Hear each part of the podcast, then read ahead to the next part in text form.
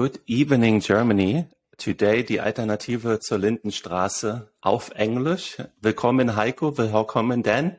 Um, from now on, I only going to be speaking English because Heiko had this amazing idea that based on our first interview with Dan that I only did um, with him in German, we're now going to give him the chance to shine in spotlight and gonna, we're going to be the full cycle to speak in English and then going to be the champion. And I'm not saying you made yourself a fool in the first podcast episode.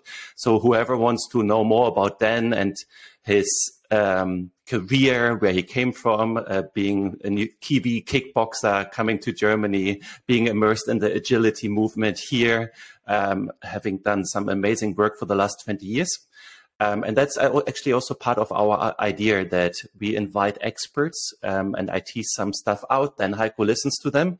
And then, lieber Heiko, you can give your Senf dazu. awesome. and, and, that's what we're going to do today. Um, you're going to give, in English, we're going to say your two cents, uh, deinen agilen Senf dazu. Um, so it's going to be a fun episode. And the topic is again, the, the disconnect between management, business and IT software development and the stack, the agility stack in between. Yeah. And thanks Dan for coming back again on our show. Yeah. Great, great to be here. Thank you for the invite, Jens. I'm really looking forward to the chats and uh, let's get the party started, shall we? Yes. Yeah. Heiko, do why don't you start? Really, yeah. First of all, we have to thank uh, Dan for, for, for joining us here and and help us to do our first steps in, in English. Uh, and uh, second topic, uh, now to all the audience, uh, where I had promised that we definitely will, will uh, push up uh, and uh, the and Senf into an English version. So now it's done. We we delivered what we promised. Uh, uh quite uh, yeah, uh, cool to to do that now in English. And what what I love is now it's for me difficult to divide between the dance. Yeah, so both have a have a clear anchor with with New Zealand. one moved to New Zealand, the other moved to Germany. So and I, I've joined New Zealand for for uh, four weeks, just uh, four weeks ago. Yeah, awesome, awesome episode here. Let's start, yeah, and uh, let's kick it off. So then, throw throw something in. Yeah, well, um, I mean, I start with the story that I, I typically start with, right? This is talking about the layers of software development, right? So for me, when I talk about uh, agile software development, I think of these three layers. And so this is my three finger diagram. Yeah. the, um, the middle layer is this um, agile layer, and this is so to say this the typical agile story where we're talking about story points and um, you know Scrum masters, POs, the the typical agile um, story, whether that's SAFe or Scrum or LeSS or whatever, it doesn't really matter. This is of course the most um, the layer where everyone's focused, and this is as we like to call it the dance party. You know, everyone wants to come to the party. The problem is, whilst this is necessary, it's not sufficient. And agile software development is one of the most disciplined and complex ways of delivering software. And in order for that to be successful, we've got to make sure that we have the proper technical foundation. So, as um, as Danny mentioned, I've had 20 years of experience, more or less, in enterprise software development, right? And here we have um, as a technician, as, as a technician, as a practitioner, this is the area that I've been focused on for the last 20 years. And this is where I see inefficiencies and ineffectiveness. This is, of course, the layer where we're talking about integration, automation, uh, optimizing and streamlining processes. You know, um, I've called this in the past the plumbing. You know, it needs to be there. it needs to be invisible.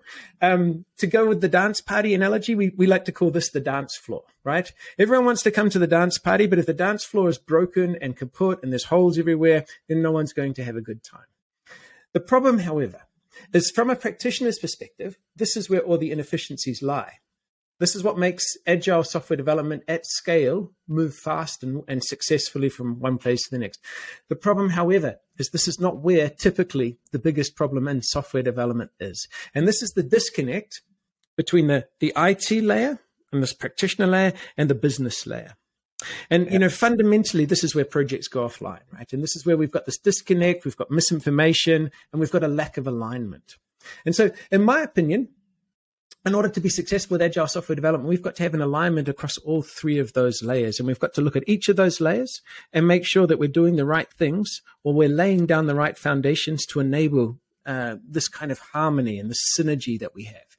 And this doesn't necessarily mean having a dogmatic approach and everybody having to do exactly the same things. But what it does mean is it means establishing a line in the organization where you say, good to us looks up here you know where we've got we've got the plumbing in place we've got the dance floor we've got the the party tuning and everybody's aligned and everybody knows what's going on because if you're not playing up here you know if the party's not down here and if you're down here then this is where we have dissatisfaction we have wastage and in yeah. the end you know we have all of the you know the negative uh, connotations of a poorly run uh, or a poorly aligned let's say um, it infrastructure and this for me is really the basis of, of my whole belief, shall we say, and the experience that I've had mm. over the mm. last years.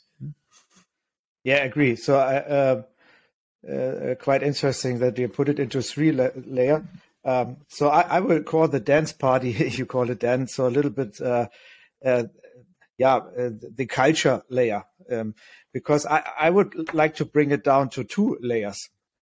Because if you see a company as, as, as a whole, um, and um, and as you know, uh, if you talk about agility uh, and and making a company um, uh, agile, this is nothing which stops on IT or a certain department. So so you can mm-hmm. decide to do it for a whole company or, or not, and then you have the, the certain flavors within. Maybe IT do it a little bit deeper than than um, a business unit, but at the end. Um, I would like to combine it to two layers, uh, which is technology and culture. Uh, yeah and put in the center of, of that picture, and that's maybe uh, which brings then also to to three layers, is a DevOps culture. So yeah. because when when you look at at companies, and uh, I discussed it a lot now in the in the last uh, uh four weeks now now um, um, heading up for my new role. Uh, so what what is the the let's say core belief or the, the core strategy um, to come to a target picture for, for a big company. And uh, you can reduce it to to a, to one sentence to to make DevOps teams successful. So if the DevOps team can can do daily deployments, that mean you you need you need a quite close business alignment, which you put on the, on the top to to the middle layer, mm-hmm. without mm-hmm. a, a, clear cross. Um, so I call it a biz DevOps team. So when you have a a full working cross divisional team, uh, then you only need the technology underneath uh, to do that that kind of, which means you need the testing stuff, you you need the CI/CD stuff, but you also need a kind of, let's say, microservice API driven platform where you get all the the stuff out of a dev catalog which you need to, to deploy. Um, mm. So uh, and and this brings um, this brings up a quite of dilemma, which which uh, I think also uh, Danny saw a lot of times in HR transformation. This is the question: Where do you start? So if you have a full dev, biz DevOps team, a lot of people ready to go, then you always struggle with with the technology foundation, yeah, with the with the platform itself. So a we cannot deploy because certain functionality is missing. So if you focus only on the technology side, then then you leave the business be, uh, behind. Uh, and they always say, "Hey, why you do, do you need that money? Why you do that kind of technology stuff? We we would like to to bring our business initiatives uh, faster to to the market." So I think that that's uh, so regardless whether it's two or three layer, the balance between um, so how how you interact these two layers, yeah, and and uh, how you let's say bring a certain foundation up and running then you do the experience on the on the DevOps side, and then you may swip uh, uh, swip back uh, to the technology because then you may need certain. So it's more or less a wave scenario. So it's not A, and then uh, B has to come. So this kind of interaction, and as you know, uh, if you look at big software initiatives, they always struggle, as you mentioned, on that uh, business IT alignment at, at the site. They struggle on how, how we test our our big software, our monoliths at, at the end. Um, and I come to the clue, may on, on your uh, three layer uh, model, you have to bounce in a certain time between these layers to, to see what, what it's, and, and you, you have to see it as, as, as one and to see it as one company.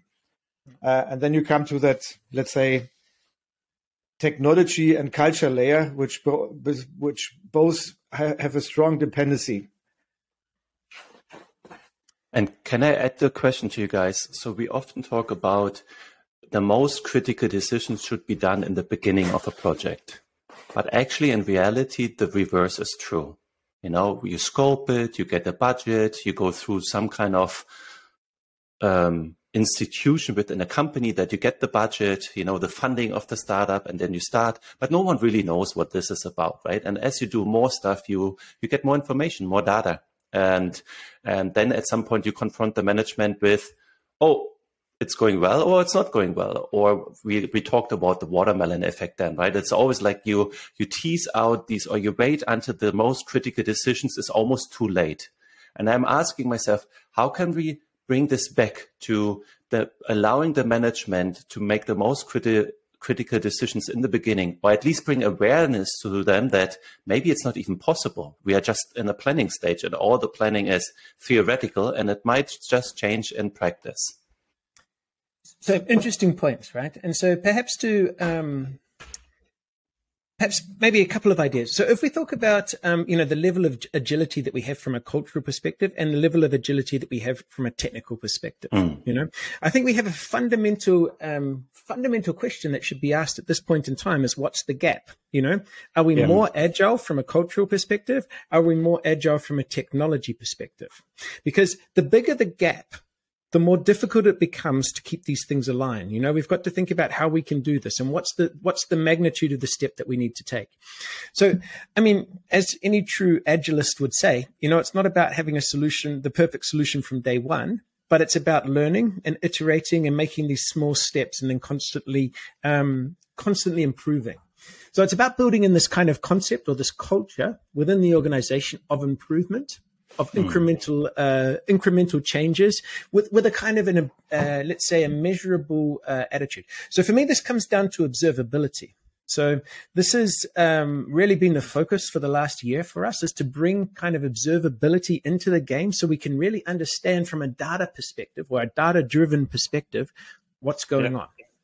So the rules of observability are there's typically four steps to make a, a successful kind of concept with regards to data driven decision making and so forth. The first thing is to observe the data. You have to be able to get the data, whatever that might be. You know, there's lots of different moving pieces inside the uh, inside an organization or inside a large organization. You know, multiple perspectives that need to be satisfied. But we need to get the data. The second thing is then we have to give that data some kind of context. You know, we have to make it meaningful because data alone is not enough. It's not going to tell you something that you can use and be actionable which is the third step, right? Make that information somehow actionable. So now we have the information, we've put it into some kind of context. What are we going to do with it? All right. All good. But the fourth step and the most critical step, and this is where we bring the alignment back together, is we have to make sure that the actions and the insights that we've learned are somehow aligned with business value so that we can have this alignment on why it's so important to make those steps. And yes, it, it is often true that there's this pressure from the business to get on with it and get new features out the door faster, better, louder, whatever, you know, but um, without then having this corresponding invest in the infrastructure and streamlining processes and so forth. So, you know, I think as a general concept, this should be what these kind of systems should aspire to is to create that context where we're getting data, we're getting feedback, we're able to take um, steps forward and measure and, and use that information to inform how we make move forward and also make sure that there's a clear communication. Why for? Why should we do this? What's the motivation? Absolutely. And this comes from both directions, you know, from the top and from the bottom. And I think, yep. um, generally speaking, this learning culture is one of the most powerful things that agile can, um, or agile development concepts can introduce into an organization, regardless of the size. I totally agree. I, I think the these four fingers uh, I, I, like a lot, especially the the uh, finger number number four, uh, because I, I, see especially in that finger the issue. You know, uh, let, us let's, let's go to to that level of of big software development. So let's say we have 200 developers with with business people building a large uh, large maybe what kind of software whatever. But i, I so that, that's the question then whether you see that also a lot in the, uh, um, in, in, the past out of your experience. So in the beginning when you create uh, let's say the key biz devops team normally you, you are let's let's assume they start with design thinking to create the, the value whatever there's a certain point of time where they define the certain outcome value of the software product. And at that point of time, they also should say how we can test that the software, if it's created, creates really that kind of value. You know, they always struggle with these end-to-end tests and whatever. If and this why I say uh, that's the reason why, why I think we we should really see that as as a whole, not do it like a level because in your model it's maybe the last uh, finger on your on your model, but certain components you need really from from start. Yeah, if you don't do it from start, then you struggle a lot with testing. No one is is uh, aware what is really the business outcome um, where we have to contribute and and whatever. And I think this this is quite crucial uh, and this is why always uh, management gets nervous. Yeah. So they, they see this maybe 6,000 unit test and whatever, but where is the test case which really creates uh, and prove that the business value and the business out- outcome uh, is created by that by that uh, kind of software? Uh, so I think we need something upfront, um, which and, and, maybe it's it's also a kind of quality gate which we only can pass uh, when we have that uh, uh when we uh, answer these kinds of questions because they are crucial for the for the teams behind. Because if uh, if the teams behind and, and you have maybe a level of, of, of three or four for different teams on that, so how should they do their components and how sh- should they do the testing um, when they don't have a clear business value or business outcome where they can refer to? I, think this this is a crucial point, um, and that's why why I come to the to the clue at the end. Um, you have to see as as as as one big model, like like the four fingers you have. Um, yeah. For for sure, you have do you have uh, initiatives which come from top to down, and also from from um, top to down, um, uh, and and then they meet in the middle. But you need certain components um, or quality gates, whatever, uh, which you have to set up. And if you don't set up, don't blame the whole software team on uh, what you're doing on testing and, and whatever, or on even on, on performance. Yeah. And that's uh, then, if I may ask, we have this model, right? If I look at lean startup, build, measure, learn, and I see so much bullshit agility bingo going on of MVP. We need to build an MVP, but I haven't seen companies be really good at building and scoping MVPs and being okay with the shitty first version as our first quality gate. Is this something that our customers really want? And um, yes, we can go through a design thinking process, which can be anywhere three to six months, or we go down, we build something and give it to customers and learn on the fly. And there's like, and there's thousand other ways to do it. But I really see there's no appetite no risk appetite for MVPs for smaller scopes while thinking bigger. Of course, we want to build something big, but these little tiny steps in the beginning that would also give management clear indication do customers want that or not? I really don't see this happening with big companies. I see this with startups because there's a necessity, as you know, then you would love to build this big software, but you don't have the developers and the resources. But big companies do. They have the budget. And then they go for this waterfall approach they call agility now. Yeah, yeah, or this iterative scrum fall or iterative uh, water, uh, iterative scrum. Yeah, interesting points, and there's a lot of interesting points. I've just got to make sure I remember all the points I've been thinking about.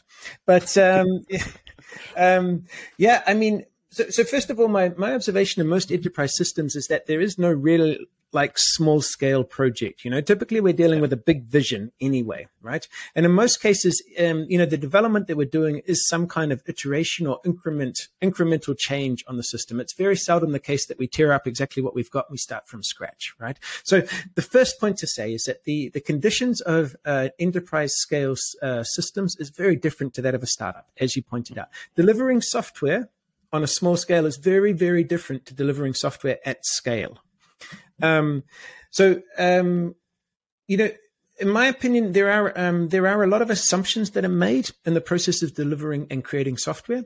So there's a role play, um, uh, like a, a, typical agile role play called the Three Amigos, and I'm sure you guys are familiar with. The Three Amigos are the developer, the tester, and the business analyst. Right? They are representing the the various stakeholders when it comes to software development.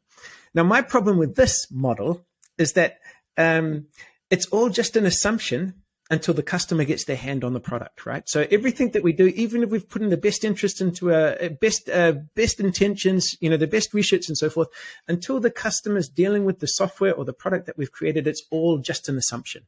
So that's why I think of it as the four amigos, and the fourth amigo is the user and the customer. And this, Thank of course, you. means that we need to be bringing in the inputs and the feedback from the field into the software development process. Now, in my experience in most enterprise systems, I can num- I could probably name on one hand the number of instances where I, I know that developers have had any kind of contact with the user, right? It's mm, all through layers and proxies and so forth. And I think this is one of the fundamental problems that we see. You know, just because we're dealing with a large scale doesn't mean the rules change. You know, we still need to be bringing in this input mm-hmm. as unfiltered as possible into the game to make sure that we're building a product that really is customer centric and meeting the needs of the customers and the users that we've got. Um, so this is an important thing, and I think this is a huge mindset change when it comes to looking at how an organization develops or, or builds their software. And, and Heiko, I like what you were saying about these quality gates as well. So, you know, there are so many different aspects to quality. So we have the quality of the product, and that, that can mean a whole load of different things. So we have internal quality. This is where we're typically talking about unit testing and, and really dealing at the, the, the, you know, in the white box, really deep into the weeds of the, the functions and the so forth. And, and there's a lot of tools that we can use for this, not the least of which is test driven development. And test driven development is one of the few ways that we can really ensure a high level of code coverage. But test driven development is fundamentally not a quality tool. It's fundamentally a design tool. It's a design, yeah. it's a way of focusing the attention of the developers and the, the testers and the business analysts to make sure that we're building the product which is as tightly bound and as close as possible to the goal that we're trying to achieve, as dictated from this requirement and so forth. But this is um, this is also for me, test-driven development is a is an artifact for um, developers in this kind of um, internal quality perspective. If we take a, a, a broader picture um, you know, a, a, the business, the, the, the owner of the platform is not really interested in what the unit test quality is. That's just, are things being done the right way? The bigger questions, are we doing the right things? And this mm. then is the behavior driven development, specification by example mindset or acceptance test driven development. And this is again, um, whilst it's fundamentally in, in this quality context, actually what it really is is a collaboration tool. It's a means to make sure that the organization, the development team, and so forth is coordinated. They have the same understanding. So when I, when I look at the bigger picture, and Heiko, you mentioned, how do we start? How do we do this? What's the first step? Um, what we often see when we come into companies is that um, there, there is a, a bias towards manual testing with a little bit of automated testing you know, you've kind of got one foot in the automated testing, but it's not complete. It's not comprehensive. It's just focusing on making sure we're ticking the boxes. Where we have this kind of large scale, where we have this waterfall mindset, you have the design phase, the development phase, the testing phase, right? And then when finally things become stable, then we have the test automation at the end. And that's a typical pattern that we see you know um, it's a question of uh, tools it's a question of resources it's a question of capabilities in the organization um, it is, however, um, obviously some it doesn't really satisfy this needs to streamline and to make things work faster right? So the, the switch between manual testing and automated testing is just the first step. The second step is this continuous testing you know? So now we have the, the automated tests. We want them to run continuously not as a quality to, uh, not just as a quality tool but as a feedback mechanism so now we're giving feedback constantly about the state of the code, the environments, the data, the configuration, everything that's going on. Every single time something changes in the environment, we want to get this fast feedback. And fundamentally, this changes the game, right? This changes the nature of the feedback loop that you've got on. But in my opinion, it's also not the final step. You know, the final step is to move to the front and, and shift left uh, with the mindset. And that means, as you pointed out, Heiko, having that conversation at the start so we have a clear focus of what we should be delivering and this clearly focused, um, you know, clearly focused, clearly bound statement of what our functional, uh, the, the function that we're delivering should look like. And then having that expressed as a as an acceptance test, which is then bound in turn to the continuous integration, continuous testing, and then we have this feedback mechanism which basically empowers or enables the teams to move forward with a much higher degree of safety, shall we say? And, yeah, um, and then I would take it from that point. So I think you perfectly described everything which we have on, on the testing side, on the technical side. Let's say uh, um, from the biz to the whole DevOps cycle. Yeah. So uh, what what I learned, uh, so and I'm a technical nerd, and so it took me at least uh, many years. Uh, I lose all my hair uh, learning that is that the business side is even more complicated rather than the technical side. So we mm. always thought that that uh, it's enough to have the guy who who uh, in German we call it Anforderung, who put the requirements on the table, yeah, uh, yeah. and put it into the DevOps team, uh, and and he learns Scrum, and that's fine. That that that is not enough. So business is it's quite complicated. You, so when we when we call a business requirement, so we we have to ask, is it aligned to sales? Mm-hmm. Yeah. So let's let's put it. Uh, uh, Danny's comment. Let's create an easy company. Let's let's put it into a startup world. So why is in a startup world quite easy, and why is so complicated in big corporates? So because you have in a, in a startup, you you can easily align on a certain business value. It's aligned to sales. It's aligned to marketing. It's aligned to customer success, and they would say, okay, uh, we will deal with that certain functionality and and uh, uh, and we will guarantee that it paid off with our um, company goals. Yeah. So yeah. let's let's now switch to a big company. So there's mm-hmm. a unit. Let's call it. Let's not a quite big one. Let's say mid-size. Yeah. So you have a product development. Product development works on a roadmap, has has a budget, and is working only on features and functionality. So then, then product management quite easily decide, hey, let's do that MVP let's let's reduce the whole product to maybe three functionalities, and, and that's enough um, to get a, a, first customer success on that. So then sales shows up. I never be able to sell that kind of mini. I will not roll all my sales uh, force out to to yeah. you know. So first discussion. Next discussion when you have it on, on customer success management how, how do i uh, how should i support that? Where's all the documentation? So and this is the kind of of of, of round we have to to create upfront.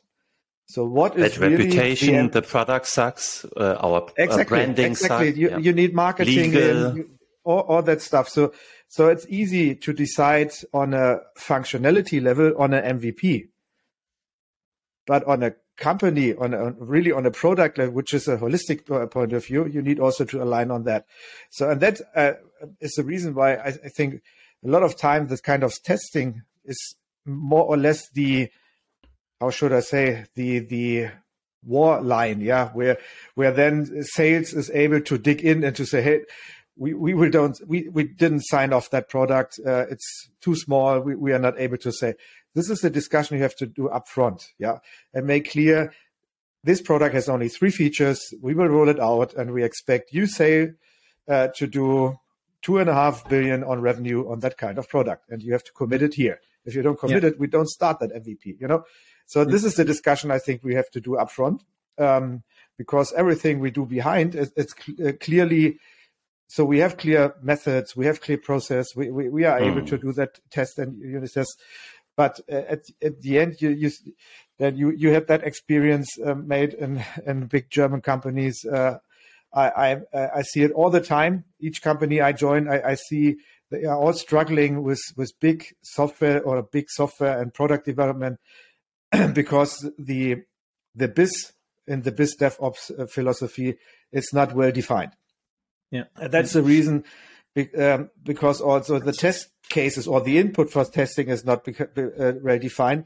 Because for me, it's not only functionality, so user experience, sales, and, and even marketing should have a share in, in that kind of discussion. So, what is the outcome of the product? Yeah. Um, that we are really able to to um, be successful as a company on that MVP level. Yeah. My point. Can we talk about this more? Like, I think there is like maybe a few solutions in there. Um, if we pick up Heiko's stream of thoughts of like how to align sales, how to align all those different functions within the business. There might even be competing sales. You have one channel versus this channel. Here they get more commission. Here it's more key account driven. So even within sales, they are not aligned, you know? Mm-hmm. And so there's all kind of challenges. And then what I heard you say, Heiko, is as well, no, we can't do that. This is a theoretical or how hypothetical answer. You don't know until this product is shipped. And maybe we can then solve your issues later. But we focus on these three features because we think the promise is the highest here. And I'd love to talk more about these conversations and how we can solve them within companies and maybe protect the product owner and its development team and let them ship versus a lot of politics. So fascinating points, right? And um, these are thoughts. Uh, these are points which actually I've thought of, spent a lot of time thinking about as well, right? And um, you know, one of the things that I always find somehow ironic or um, is that you know when we talk about these you know classic waterfall style development cycles you know where we've got this design phase this development phase this testing phase you know and then when we think about what needs to happen in this testing phase where we have you know unit tests component test end to end test fun- uh, non-functional tests security tests and so on and so yeah, forth right? yeah, yeah. and it seems like an incredibly complex and time consuming part and you know when that is manually done you know it is time consuming and takes time but the thing is, or rather, the thing that I find ironic about this is that you know, in an old with an old school mindset, you know, it's done once. You have a three month cycle, and you go through one set of regression tests, one set of performance yeah. tests, one set of security tests, and so forth. You know, in the end, there should be this bias towards automating all of those steps, so that anytime there's a change to the system, it triggers a staged quality gateways where you go through your unit test, your code coverage, you know, the component, the end to end, the um, then you switch over to non-functional tests, including the security and so forth. And every single time it passes one gateway, it goes to the next one and the next one and the next one. And that means that any code that goes through this pipeline from A to Z, you know, there's a potential release candidate. It doesn't mean you have to release. It just means you can. And by fine tuning this, this this cycle with these stage quality with this bias towards automation what you do is instead of doing it once every three months you do it once every two weeks every one week, every day. You know, you have this constant testing cycle. Now, the consequence of having a structure which enables you to do this is instead of having to do a three month block of code, you can do a one day block of code or a half an hour or, or yeah, whatever, yeah. because the cost of executing that quality cycle go towards zero. I mean, it's never going to be zero, but if you've automated as much as possible, the costs go towards zero. What this does is it gives you the ability to make a small change to put a small experiment out, to do something incremental to test or to validate what you want to do. And when I say test or validate what you want to do, what I mean is get the answer or get the feedback from the customer. Mm-hmm. So if we know with if we have with uh, with a high degree of confidence, we know that the quality of the application, it's secure, it's performant, it's doing more or less everything. All the other functionality has not been implement, implemented, uh, Im- impacted. If we know that we can push these changes out at a much higher frequency, you know that our processes and that our um, the so the quality of the product and the quality of our processes to enable this are high you know. And then fundamentally we've got this high degree of alignment meaning this collaboration this conversation you know that we're talking to the different stakeholders and we can push out these little experiments. These three things. So high quality um, product high quality processes and high business alignment gives you the best yeah. chance of commercial success and what that means then from a biz dev ops perspective is that they are stakeholders that need to be involved in this conversation now, it's a very different conversation if you say, dear stakeholder, we've got a three month release cycle, put all your stuff into this, as opposed to, dear stakeholder, sounds like a great idea. Let's give it a go and we'll put it out the door and see how our, our, our market responds. And um, this is, I think, what leads then to uh, changing the mindset and changing this way from a kind of hierarchical, time consuming, mm. um, uh, you know, structured or rigid processes to a much more dev, uh, uh, biz DevOps kind of style. Everything of needs to be planned 12 months because the budget is there. Yeah, yeah. yeah. So I think the, the magic word uh, is uh, product driven. So, yep. And so let, let's discuss this maybe for, for a second. I think if you really have a product driven company, which means we have a portfolio which is based on these kind of three products. We have a roadmap for each product. We have a core market and product managers and whatever. I think this is this is the ideal world, let's say, for for everything we discussed, also for testing, biz dev Uh, uh, then you are easy to apply, rather SAFe or LeSS or, or whatever. Perfect, perfect match. Um, but let's let's be honest. Looking into a German company, how many companies are really product driven? Mm. So mm. they they are always coming out of legacy, coming out of classic um, um, hierarchic structures and and always divided in this kind of of uh, classic. Um, you have a sales department, you have uh, several product departments, not even one, which are made segments or whatever, uh, and then you have the operations and whatever. So dedicated silos, um, mm. and they and, and this is from my point of view the most issue that we don't have that kind of common product driven mm. process uh, um, between them where they all can align. So it's mm. different business goals. Yeah, uh, and that's why I think it's it's a kind of a suicide mission for for a certain setup to really define what is the the business value and business outcome everyone agrees on, because this means that that they have to agree uh, on these outcome uh, out of their their silos and their uh, their dedicated uh, goals. And and I think this is the eye opener we should bring to a company to say, hey, you have to decide. What, what what kind of sense does it make to have maybe a full agile organization, but steer it with a with a classic um, silos target model, what, whatever. Um, you can stick to your silos, but but then at least bring in a clear um, a product uh, portfolio lifecycle management, whatever whatever, which you align to the QBR and whatever or, the, or these mm. uh, these process.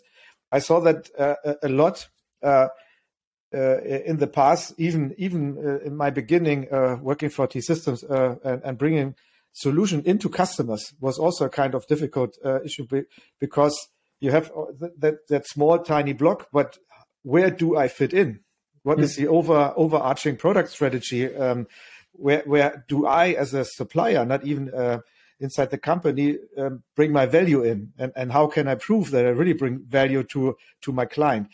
I think this is a, a crucial uh, topic, uh, and I think this is something, um, especially when when you start an HR transformation, you have to work as a company as such on on, on that kind of paradigm, um, yeah. because I, I, see that a lot um, that you work on on SAFe or, or, LeSS to to cope with the complexity of HR. Yeah, that that's mm-hmm. that's cool model.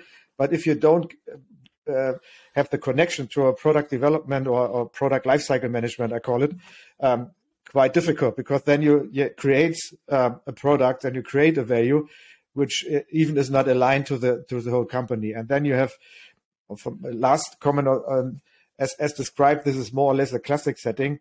Then you have that kind of uh, uh, yeah error culture, let's say. Um, because if then a product goes worse, yeah, in an HR world you say, okay, we learn and we just start new or we we we learn of uh, out of our failures and and uh, bring it into the next release but in the classic uh, world you have the discussion no it's not my fault i i don't pay that mm. additional you know that guy so there's something missing there's something obvious uh, in companies which which uh, everyone who, who deals with with software development should should make transparent um, mm. because at the end uh, so you can decide put this issue upfront and even make it transparent to a company.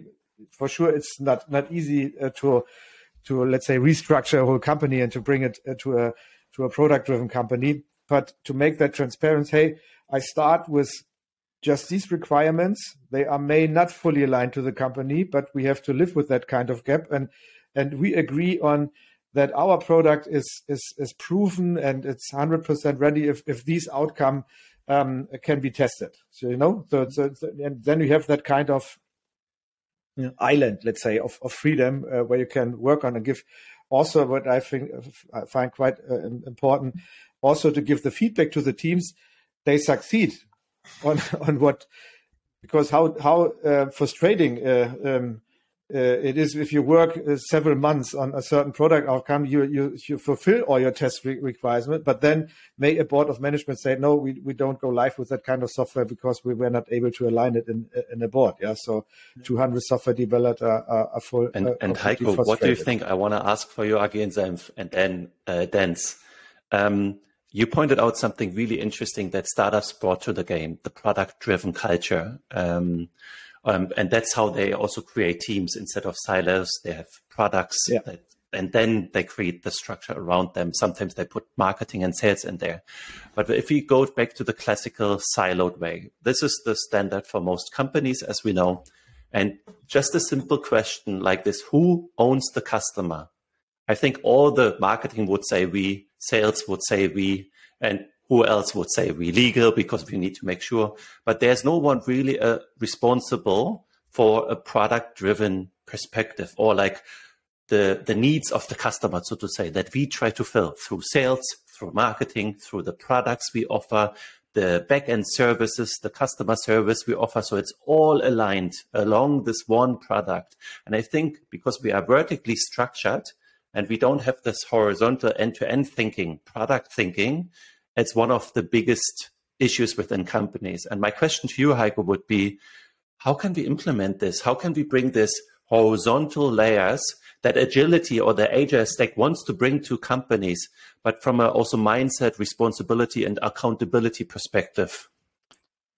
Yeah, Danny, the, um, I, I have thought about that a lot, and it's it's uh, an easy answer: customer centric thinking start to ask your clients and make the, the feedback transparent to your company. And then should something should happen in your company. It's easy like that. So at, at the if end, no one uh, owns the customer or everyone yeah, owns the customer. Go to CEO and and so if if no one cares, then the company will die for sure. Uh, just a question of time. So, but at, at the end, all all also product driven philosophy um, why do you product lifecycle management and all this stuff? Because all about customer uh, market and customer centric thinking. So customer is also uh, could be a B2B or B2C scenario, but at, at the end, um, there's a customer who gives you revenue and the sum of all the revenue makes your company successful or if your cost is too high maybe not successful but but it's easy like that then and i think the structure we created behind it's it's normally not logically. Uh, it's because of Taylorism we, we created. Yeah, mm. because we need someone to do marketing. We need someone who, who, sells the stuff. We need someone who creates a product. We need someone uh, to deliver the product, and we need someone to do the operations or support. Blah blah. So that's it, it's a Tayloristic and this is something you don't have in a startup. For sure, you have certain experience. So that's the difference between a startup and a, a big company. In a startup, you have a, a, certain expertise, but you don't have a silo. That's the difference. Mm. So there's someone in who thinks out of a marketing perspective and a customer. But uh, one sentence uh, brings to the table is may uh, Dan, what's your view on that? It's really start with that customer journey, customer asking customer, and that's why I love uh, design thinking because you know, Danny, at the end you you take a paper, go out to a train station, and ask the clients, "Hey, what do you think about my product?" I have never done uh, a design thinking experience where where all the people in, in the design thinking journey were not amazed about what the customer had said uh, about the product experience they made. Yeah, no, I find it fascinating. I mean, like I say, you know, in the words of Mike Tyson, everyone's got a plan until they get punched in the face, right? And uh, the punch in the face comes from the customer. and yeah. uh, uh, you know, this is the reality, you know, and just reflecting back what Heiko said, you know, so from my own experience uh, as a startup, as we grow the company, so now we have about 40 people in the company. We started off looking for generalists, right? Looking for people who could just do a little bit of everything, right? We didn't have the luxury to be able to afford a design team and a, a, marketing mm. team and a sales team and a customer success. This thing is something that comes as the company grows bigger and more mature. And then, of course, you, um, as a large company with lots of resources, you look for a specialist who's very good at that one thing You don't need a generalist that can cover all of those things. And this then, of course, leads to this design thinking.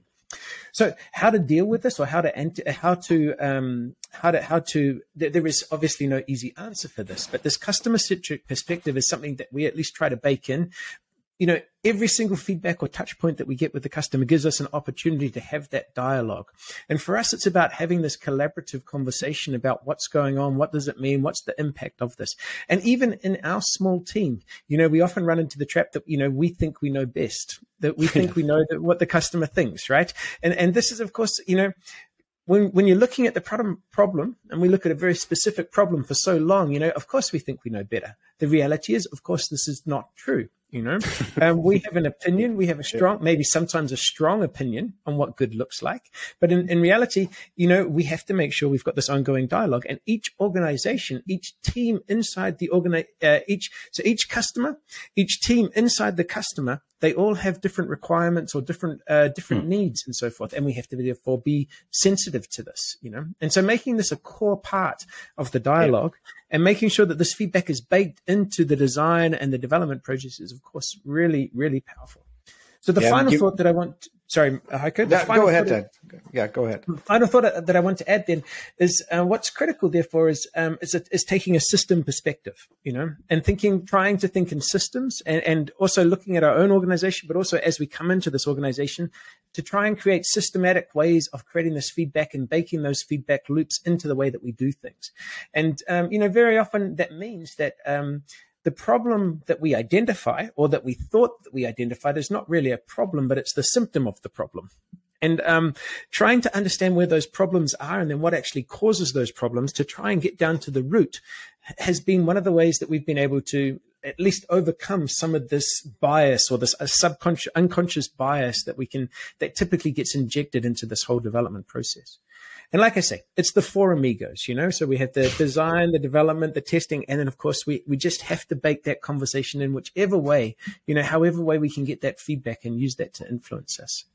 Yeah, yeah, absolutely. Um, maybe maybe uh, um, in the summary, a, a, short story or what what I learned at Adidas, uh, for an yeah. example. Um, at Adidas, um, the new CEO um, advised uh, his team to do customer support.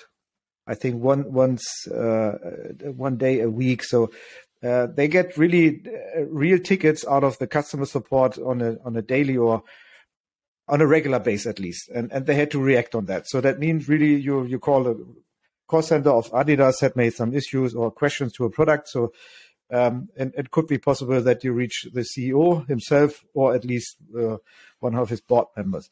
But this brought a dramatic change to the way they, they thought about the product and how they steer the company. Sure. And and I think this is at the end um, also to to the dimension of of, of testing what the, the, uh, was we discussed also fit to that. Let's assume Danny creates tomorrow a company which uh, let's say creates uh, or uh, produce a device you put on the door and you have an app and, and click on the app and then the door will op- open yeah automatically. So let, if you bring it to that kind of easy customer use case it, it's then for us also easy to define how we test the software because at the end the software is only working fine uh, when we can open the door via via the app. And then we can bring it down to all that unit test and and, and, and do also the the, the daily de- deployment. So i think in, in a in a summary uh, I think we improved a lot on the testing area and on the technology we, we have there. It's awesome, as you mentioned, Dan. Uh, so also the technology you from your company uh, uh bringing bringing to the table. Um, mm-hmm. So that means it really enables the, the DevOps teams to do daily development stuff. But but as you mentioned on on the four finger model, we don't have to to stick on on the certain technology level. So when we talk about culture, it includes the business uh, level, and we have even a bigger complexity there.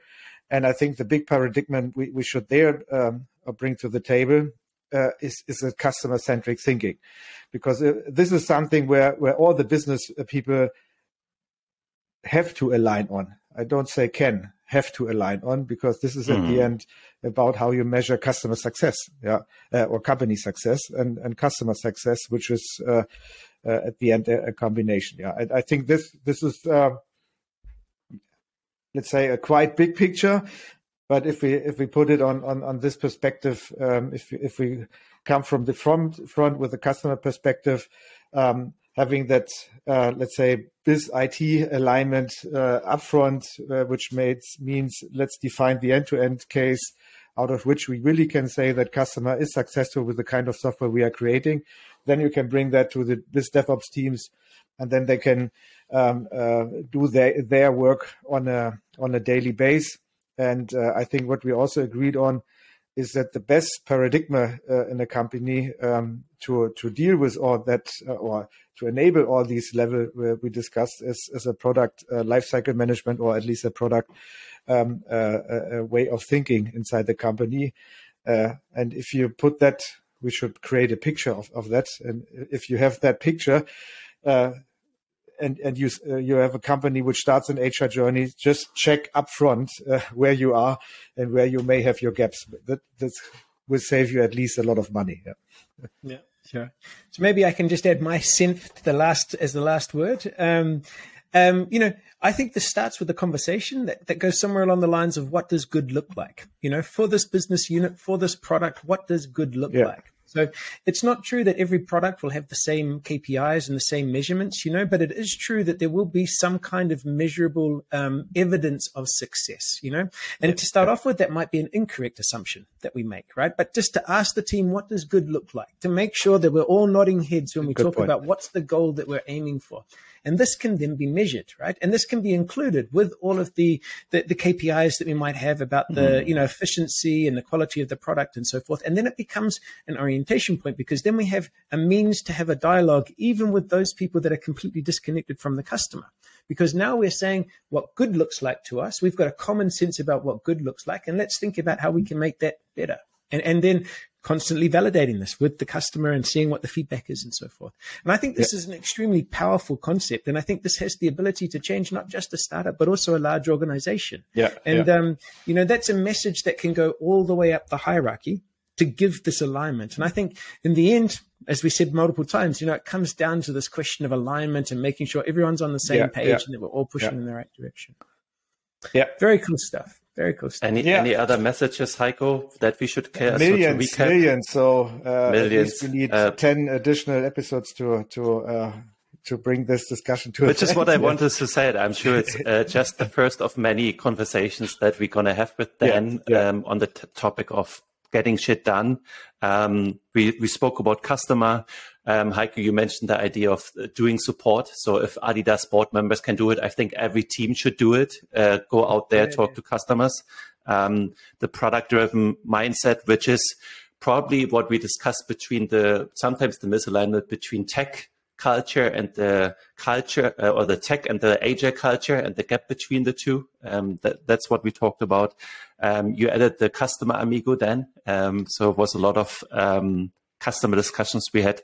Any other main messages, core messages that we want to tease out? Not any new points. I know there's thousand new points, but anything yeah. that we want to highlight. And it, of course, what you said then, is it good enough? I think this is a also really good question to always ask that we talk to the customer. Is it good enough? Mm.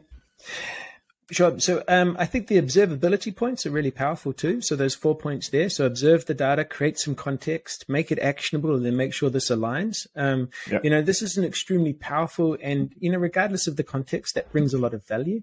Um, you know. Uh, for me, the, the next the, the equation for commercial success that comes out of all of this is efficient processes, high quality product, and then business alignment. Right? That's the mm. recipe for commercial success. And, you know, therefore we need to think about how we're measuring this and how we're creating experiments and improvements to align towards this. And perhaps the final thought then is, you know, with regards to the systems thinking, you know, sometimes where we think the problem is, is just a symptom of the problem. And we've got to take this big step, a, a step back to be able to look at the organization or the system as a whole in order mm. to be able to identify where the real problems lie. And you know, this is this is addressing this biz uh, this biz dev ops mindset, right? Because as you pointed out, you know, whilst we we as technicians focus on this technical layer, right? There's a broader picture there. There's this broader uh, broader dialogue. There's this broader concept of what good looks like, you know, and this therefore only can be resolved if you're taking the chance to take a step back or you're stepping back far enough that you can look at where the friction points in the organization are.